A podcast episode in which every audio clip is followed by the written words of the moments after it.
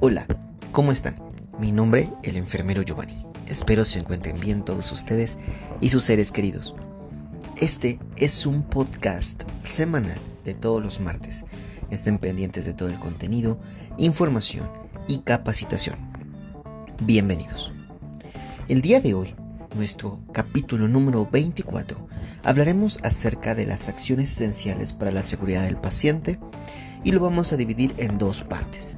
Es mucha información y no queremos eh, que se nos cansen eh, con más de media hora, 40 minutos de información, entonces lo vamos a dividir en dos partes, ¿ok? Como todas las semanas, iniciaremos con la frase de la semana. Esta vez elegimos una frase que nos proporciona Zig Ziglar, que menciona, tu actitud, no tu aptitud, determinará tu altitud. Y con esto comenzamos el episodio de esta semana. Como introducción, el 8 de septiembre del 2017, en el Diario Oficial de la Federación, se publica el acuerdo por el cual se declara la obligatoriedad de la implementación para todos los integrantes del Sistema Nacional de Salud del documento denominado Acciones Esenciales para la Seguridad del Paciente. Es bien sabido que la falta de seguridad en el proceso de atención a la salud produce daño a los pacientes, que en algunas ocasiones han llegado a cobrar vidas y en otras ha dejado secuelas que llegan a ser muy graves, generando situaciones, afectaciones personales, familiares y laborales, cuya remediación representa un alto costo, tanto para el familiar como para el sector salud. En México se estima que 8% de los pacientes hospitalizados sufre algún tipo de daño y 2% muere, siendo la población más afectada la que se encuentra económicamente activa, situación que pone de manifiesto el hueco económico y las repercusiones sociales que tiene y que pocas veces nos detenemos a mirar. La ventana de oportunidad se encuentra en 62% de los eventos adversos que son prevenibles, y es en ellos en donde se debe incidir para brindar una atención médica más segura. Para atender este problema, se han impulsado diversas acciones a nivel internacional. Sin embargo, no se ha logrado avanzar lo suficiente, a pesar de diversas campañas, acciones, metas y demás estrategias que se han puesto en marcha. Las acciones esenciales para la seguridad del paciente se encuentran inmersas de forma transversal dentro del, modo, del modelo de gestión de calidad, permitiéndole a los establecimientos ir desarrollando y madurando sus procesos para alcanzar los estándares tanto de la acreditación como de la certificación y lograr los cinco resultados de valor que establece el propio modelo. Salud en la población, acceso efectivo, organizaciones confiables y seguras, experiencia satisfactoria al transitar por el sistema y costos razonables. Las acciones esenciales para la seguridad del paciente surgen del consenso de los equipos multidisciplinarios de expertos teniendo en mente el derecho de la población a la protección de la salud y la universalización de los servicios de la misma, de manera equitativa, integral, sustentable, efectiva y obviamente de calidad, y en ella se exponen las acciones mínimas de seguridad del paciente a implementarse por los establecimientos de atención médica mexicanos. La OMS, la Organización Mundial de la Salud, estima que, a escala mundial, cada año decenas de millones de pacientes sufren lesiones discapacitantes o mueren como consecuencia de prácticas médicas o atención insegura. Casi uno de cada diez pacientes sufre algún daño al recibir atención médica de los hospitales. Cada año en el mundo se administran 16 mil millones de inyecciones, y en su mayor parte con fines terapéuticos. De ese total, el 40% se administra con jeringas y agujas reutilizadas no esterilizadas, y en algunos países la proporción asciende hasta un 70%. Cada año las inyecciones administradas sin las suficientes precauciones de seguridad causan 1.3 millones de defunciones y la pérdida de aproximadamente 26 millones de años de vida, principalmente debido a la transmisión por vía sanguínea de virus tales como lo son la hepatitis B, C y el virus de la inmunodeficiencia humana. La carga económica ocasionada por la atención dispensada sin las suficientes precauciones genera gastos médicos y de hospitalización, e infecciones nosocomiales, pérdidas de ingresos, discapacidad y litigios, es decir, que van a corte, que en algunos países cuestan entre 6 eh, mil millones y 29 mil millones de dólares. Imagínense el precio tan alto de esto y lo podemos evitar. De acuerdo con el Instituto de Medicina, la seguridad del paciente se define como la atención libre de daño accidental, asegurando el establecimiento de sistemas y procesos operativos que minimicen la probabilidad del error y se maximice la probabilidad de su impedimento. La OMS en mayo de 2007 lanzó las nueve soluciones para la seguridad del paciente, con la finalidad de ayudar a reducir el riesgo de daños innecesarios relacionados con la atención sanitaria, mediante la reformulación de los procedimientos de asistencia al enfermo para evitar los errores humanos y hacerlos más seguros. En los países desarrollados se estima que hasta uno de cada diez pacientes hospitalizados sufren daños asociados al proceso de atención recibida. No es posible, uno de cada diez y en los países en desarrollo la cifra es probablemente mucho mayor. Lo más importante en materia de seguridad de los pacientes es evitar que estos sufran daños durante el tratamiento y la atención. Las nueve soluciones propuestas por la OMS guardan relación con los medicamentos de aspecto o nombre parecidos, identificación de pacientes, comunicación durante el traspaso de pacientes, realización del procedimiento correcto en el lugar del cuerpo correcto, control de las soluciones concentradas de electrolitos, asegurar la precisión de la medicación en las transiciones asistenciales, evitar los errores de conexión de catéteres y tubos, usar una sola vez los dispositivos de inyección y mejorar la higiene de las manos para prevenir las infecciones asociadas a la atención de la salud. Esas son las nueve soluciones que la OMS propuso desde el 2007. ¿Ok? Y entonces en el mundo debemos de seguirlas, más allá de lo que nuestras instituciones y el país nos indiquen. La Joint Commission International JCI por sus siglas, identifica, mide y comparte las mejores prácticas relacionadas con la calidad y la seguridad de los pacientes y establece seis objetivos internacionales que ayudan a las organizaciones a abordar las áreas de mayor problemática relacionada con la seguridad de los pacientes. La primera es, identificar correctamente a los pacientes. La segunda, mejorar la comunicación eficaz. La tercera es mejorar la seguridad de los medicamentos de alerta. La cuarta es verificar el lugar correcto, el procedimiento correcto y la cirugía al paciente correcto. La quinta es reducir el riesgo de infecciones relacionadas con la atención de la salud. Y la sexta, reducir el riesgo de lesiones por caídas de los pacientes. Y a todas estas las conocíamos antes del año 2017 en nuestro país como las metas internacionales para la seguridad del paciente. En nuestro país se creó este documento agregándole dos puntos importantísimos para poder valorar la cultura de seguridad en el paciente y del paciente.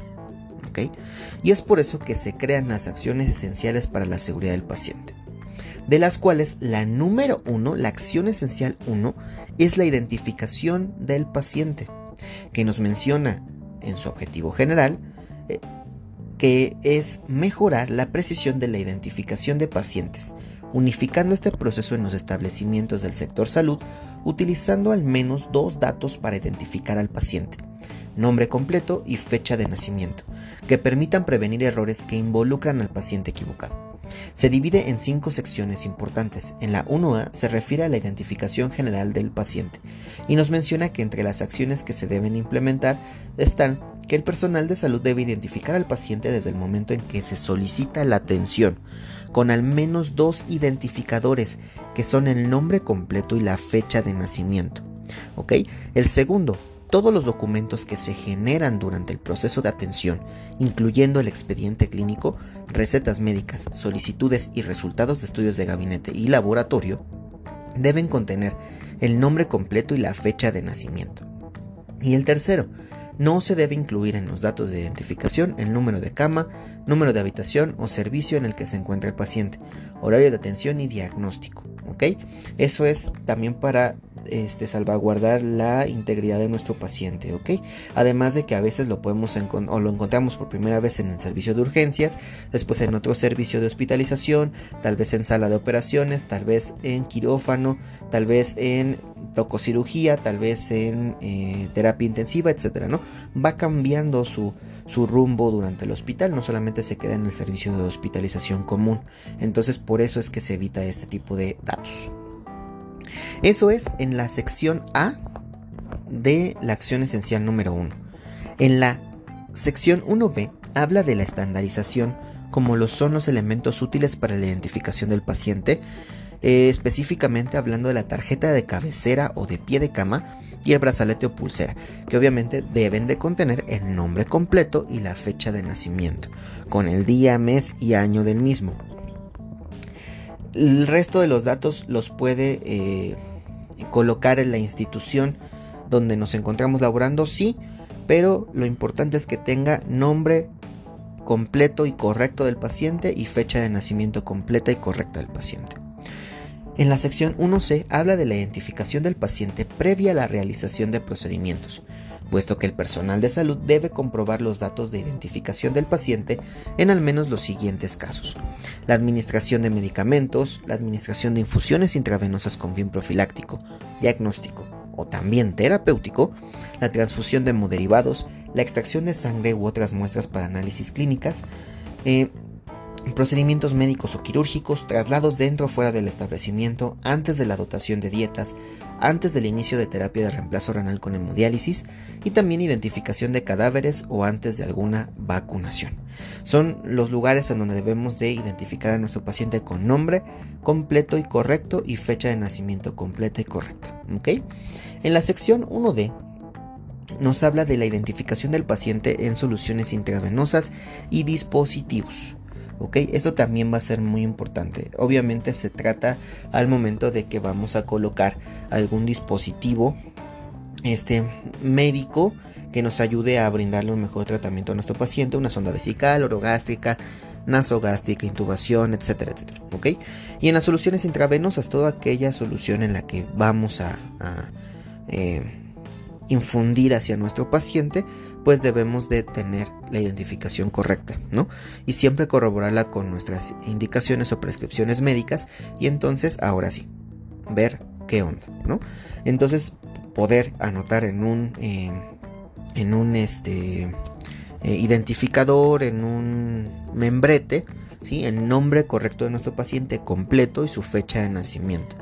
Después, cada institución nos pedirá ciertos datos que eh, deriven de la este, prescripción de la solución intravenosa. ¿ok? Entonces tenerlo mucho en cuenta. En la sección 1E es la identificación de estudios eh, imagenológicos de laboratorio clínico y patología. ¿ok? Lo mismo, nombre completo y fecha de nacimiento. Eh, la acción esencial número uno es muy importante. Nos va a permitir hacer todo bien con el paciente correcto. ¿Ok? Muy bien. Ahora, la acción esencial número 2 es la comunicación efectiva, que tiene como objetivo general mejorar la comunicación entre los profesionales de la salud, pacientes y familiares a fin de obtener información correcta, oportuna y completa durante el proceso de atención y así reducir los errores relacionados con la emisión de prescripciones verbales y o telefónicas mediante el uso del protocolo escuchar, escribir, leer, confirmar, transcribir, confirmar y verificar. De igual manera, reducir los errores durante el traspaso de pacientes, cambios de turno y mejorar la comunicación entre los profesionales de la salud de forma que proporcionen información correcta, oportuna y completa durante el proceso de atención al paciente mediante el uso de la herramienta SAER. En la sección 2A se refiere a las acciones para mejorar la comunicación entre el equipo médico, básicamente. Entre enfermero, médico, entre médico, nutriólogo, nutriólogo, enfermero, psicólogo, enfermero, psicólogo médico y así, ¿no? Entre todos los que estemos ahí. Todos debemos saber todo lo que cada uno de nosotros hacemos con el paciente, qué es lo que estamos eh, eh, llevando como intervenciones eh, interrelacionadas, ¿no? o interdependientes, ¿no? Que cada uno hagamos algo que dependa obviamente para la salud de nuestro paciente, pero que todos estemos en el conocimiento de lo mismo, ¿ok? En la sección 2b se refiere a la emisión y recepción de las órdenes verbales y o telefónicas relacionadas con la atención de los pacientes, resultados de laboratorio, banco de sangre, patología y gabinete mediante el protocolo escuchar, escribir, leer, confirmar, transcribir, confirmar y verificar. ¿Ok? Muy bien. En la sección 12 se refiere de la comunicación durante la transferencia de, pacientes y aquí es donde se aplica la herramienta SAER o SBAR. ¿Qué situación? Antecedentes, eh, lo que transcurrió durante nuestro turno y las recomendaciones que se le dan al personal que se va a quedar en ese momento con nuestro paciente y entonces que pueda continuar con los cuidados y el tratamiento adecuado. ¿ok? Hablaremos mucho más eh, de este tema en un capítulo próximo porque es muy importante esta metodología SAER para la entrega y recepción de pacientes. Muy bien. En la sección 2D es acerca de las prescripciones médicas y de las anotaciones en documentos que forman parte del expediente clínico del paciente como las indicaciones médicas o cualquier documento relacionado con la atención del mismo, tanto manuscritos o en medios electrónicos. ¿Ok? Esto va a ser muy importante. En la sección 2E, la siguiente, la 2E, es de la notificación de valores críticos de laboratorio, patología y estudios de gabinete, entre los responsables de laboratorio, gabinete o patología, directamente con el médico responsable o el personal de enfermería responsable. En la sección 2F nos habla de la referencia y o contrarreferencia de un paciente que vaya a un hospital donde le puedan proporcionar su tratamiento o que regrese de algún hospital donde le tuvieron que haber hecho un estudio o que soliciten a otro lugar que, que los médicos se acerquen o que el personal especializado se acerque para poder hacer un estudio. En la sección 2G nos habla del egreso del paciente y este tiene que elaborarlo específicamente nuestro compañero del área de medicina y contener los datos de identificación, fecha de ingreso y egreso, motivo de egreso, diagnósticos finales, resumen de evolución y el estado actual, manejo durante la estancia hospitalaria, problemas clínicos pendientes, plan de manejo y tratamiento, recomendaciones para la vigilancia ambulatoria, atención de factores de riesgo y pronóstico del paciente cuando se va a su casa. Muy bien.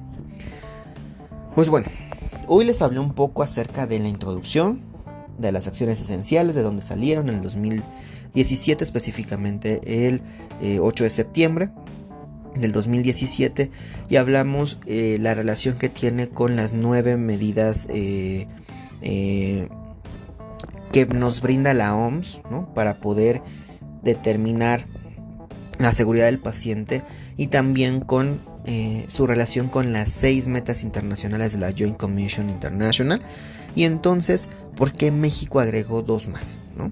Muy bien, el siguiente capítulo veremos el resto de las acciones esenciales para la seguridad del paciente. Hasta aquí el tema del día de hoy. Sigan con nosotros en nuestras redes y en las plataformas de podcast más escuchadas, Spotify, Google Podcast, Apple Podcast, Anchor, Web Browser y otras aplicaciones. Aprovecho como siempre para agradecerles infinitamente que me sigan escuchando en México, Chile, Costa Rica, Argentina, Ecuador, Colombia, Estados Unidos, Alemania, Uruguay, España, Guatemala e Irak. Y de verdad, les agradezco con todo el corazón. Eh, ustedes son los que generan que yo siga haciendo este tipo de contenidos y que se los pueda compartir. De verdad, gracias por escucharme. También para comentarles que si ustedes quieren que yo hable de algún tema en específico, ustedes pueden mandarme un mensaje en redes sociales, ya sea en Instagram, Facebook o Blogger, si quieren hacerlo por ahí también, como lo bello de ser enfermero. Y lo más pronto posible tocamos ese tema en el podcast. El capítulo número 25 eh, hablaremos acerca de las acciones esenciales para la seguridad del paciente, parte número 2. Veremos eh, el resto de las acciones, como es la seguridad en el proceso de medicación, ¿sí? como también eh, veremos eh, la seguridad de los procedimientos. También estaremos viendo la reducción del riesgo de infecciones asociadas a la atención de la salud, las IAAs. Y veremos también la reducción del riesgo de daño del paciente por causa de caídas. Veremos también la número 7 que nos habla del registro y análisis de eventos centinela, eventos adversos y cuasi fallas. Y por último veremos la acción número 8, la cultura de seguridad del paciente que son las dos que se agregaron a las metas internacionales por las cuales hoy México se rige para la atención de calidad y seguridad a nuestros pacientes. Cuídense mucho, les deseo que tengan una excelente semana, gracias por todo y hasta la próxima.